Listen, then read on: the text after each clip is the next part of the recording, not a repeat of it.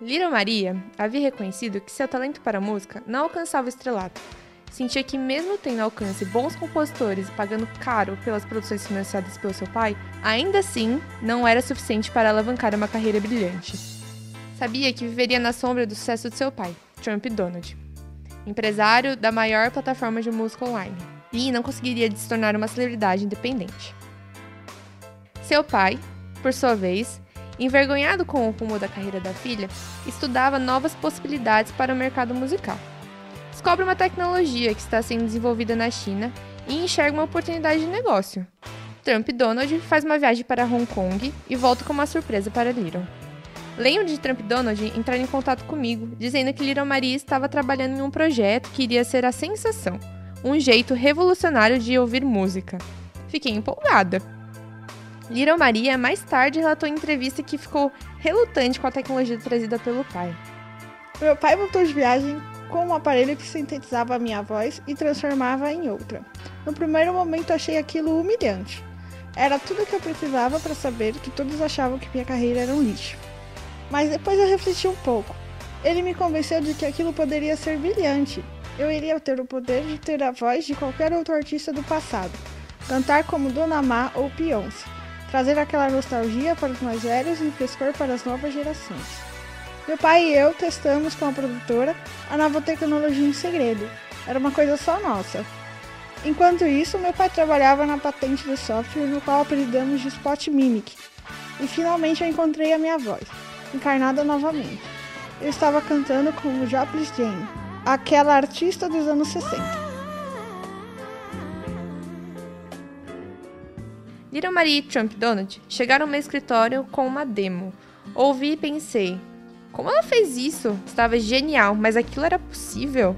Explicaram que era uma tecnologia no qual tinha investido e desenvolvido durante o ano e que tinha direitos autorais para começar uma nova era para a carreira de Little Maria. Foi assinado o contrato para um novo álbum, Fresh as New, e mais tarde para uma turnê, Dead Alive. Ela estava receosa com o lançamento do novo álbum e a recepção do público com a sua identidade. Pensava: será que as pessoas vão gostar dessa ideia? Músicas novas com vozes do passado? Não tinha como dar errado. Little Maria tinha os melhores compositores e a produção de ponta para fazer dar certo.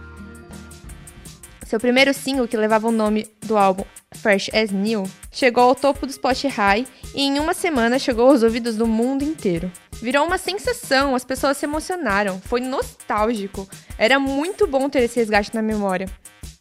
O software conseguia reproduzir com perfeição e as composições eram feitas assimilando o estilo original com o toque do novo século. Em menos de cinco meses do lançamento do álbum, foi marcada a turnê mundial.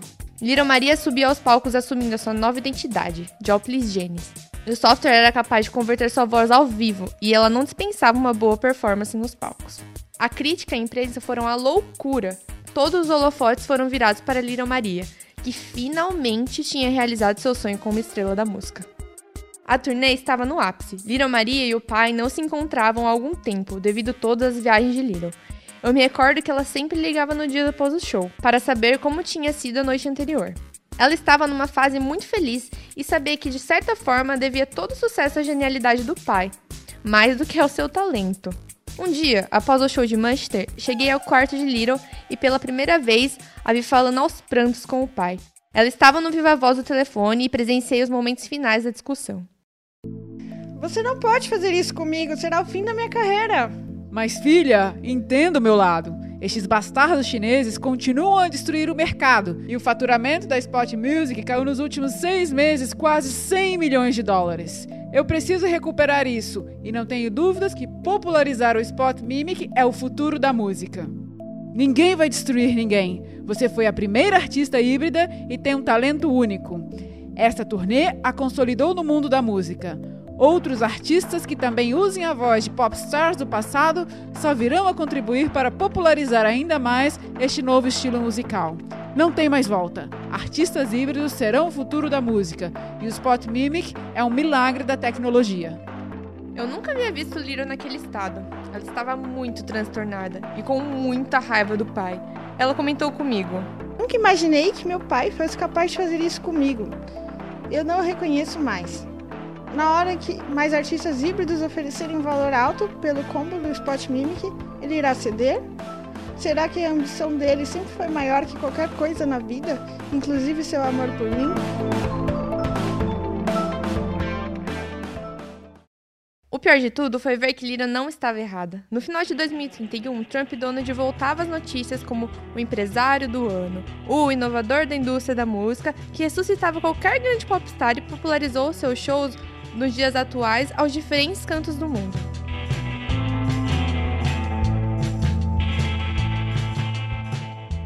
A Spot Music voltou a fechar o ano como uma das gigantes da música no mundo online, e Little previa um ano de 2032 turbulento para sua carreira. A verdade é que ela sempre foi muito insegura. Talvez porque no fundo, no fundo, sabia que tudo na sua vida nunca foi conquistado por ela mesma, mas sim pelo brilhantismo do pai. E Joplin Jennings nada mais era do que uma invenção de Donald para jogar a filha para cima. Acho que ele não mediu as consequências futuras para ela, mas o fato é que no ano seguinte, como Little previa, tudo seria diferente. O ano de 2032 começou Little foi indicada para o Grammy como revelação do ano. Me lembro que fui a primeira a chegar na casa e dar a notícia. Ela estava tomando café da manhã com o pai. Bom dia, minha estrela! Você já viu as notícias do dia? Não, minha querida, o que aconteceu? Quem traiu quem? Nada disso, você foi indicada para o Grammy deste ano como revelação. Jura? Nem sei o que dizer. Viu só, pai? Estou muito feliz. Ah, meu amor, isso nada mais é do que o reconhecimento ao seu talento. Eu sabia que viria automaticamente, e foi rápido. Com todo o seu talento e carisma, você se tornou até melhor do que a verdadeira Joplin James. Bem, meu amor, aproveite o dia para descansar e comemorar mais uma conquista. E por sinal, queria lhe dizer que hoje terei uma conversa com o filho de um magnata árabe que quer ressuscitar Presley Elvis nas paradas de sucesso por lá.